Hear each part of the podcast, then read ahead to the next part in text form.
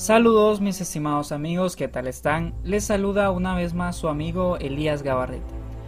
Hoy en este nuevo podcast les traigo un tema de más abstracción, de cierta forma más libre, más abierto. El día de hoy vamos a hablar sobre la programación, este mundo tan amplio, tan grande, gigante y de poder en los últimos tiempos.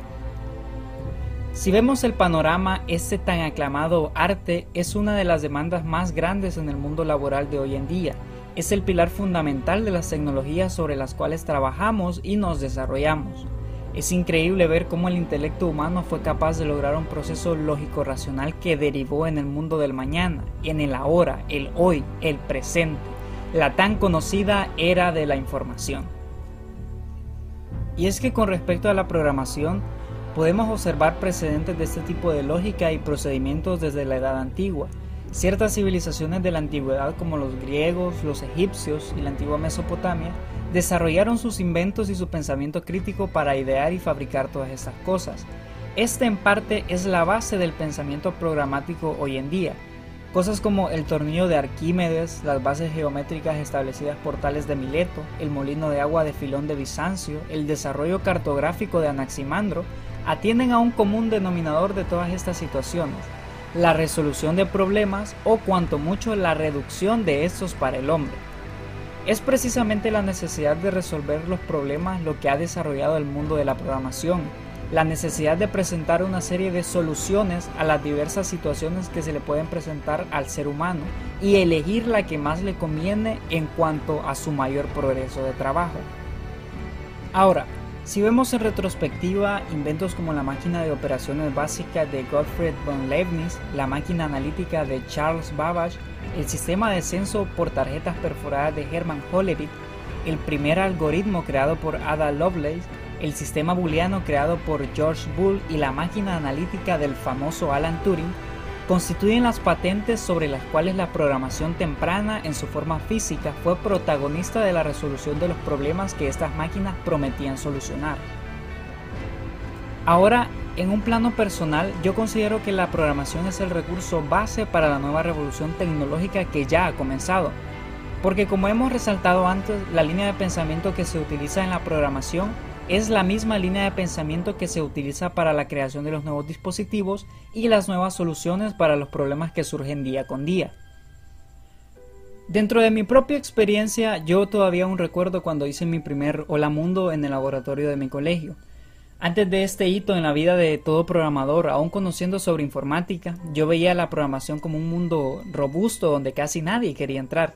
donde solo los más experimentados eran lo suficientemente capaces de escribir código y poder compilarlo sin errores. Esta idea ha ido cambiando a lo largo del tiempo en el transcurrir de mis estudios, y parece mentira, ¿no? Pero es esa atracción por lo desconocido lo que muchas veces nos hace crecer profesionalmente.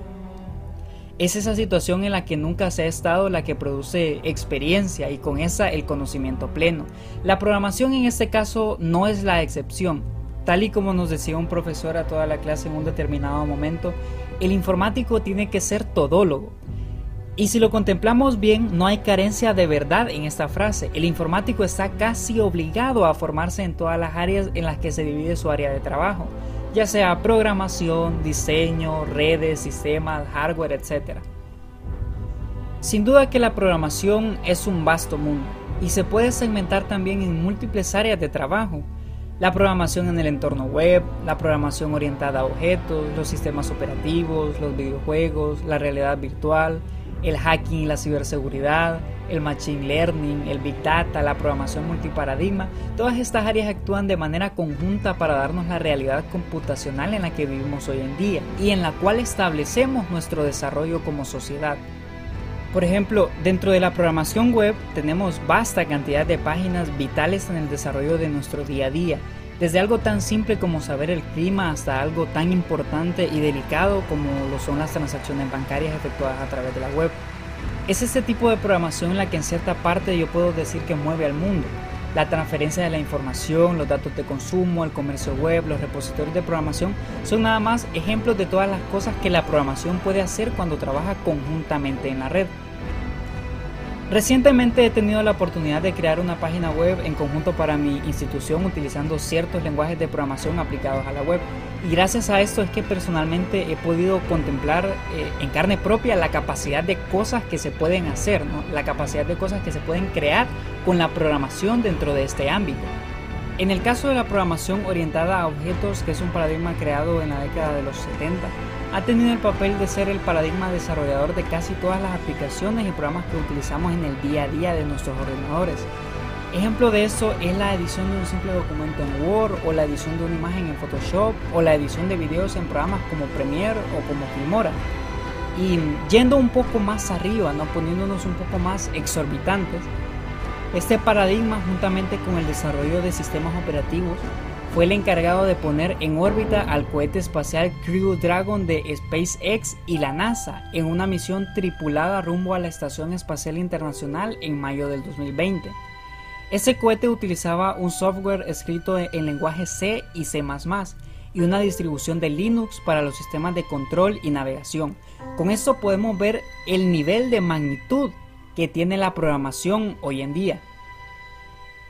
Bueno amigos, hemos llegado al final de este pequeño podcast en el que he puesto mucho de mis esfuerzos para que puedan comprender un poco la programación y su extenso mundo.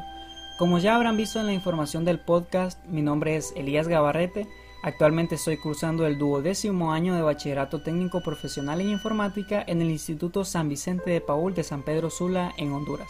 una institución más que un colegio y donde la tradición de la excelencia y la academia se renueva día con día. Nos veremos en un próximo momento y como siempre, hasta la próxima.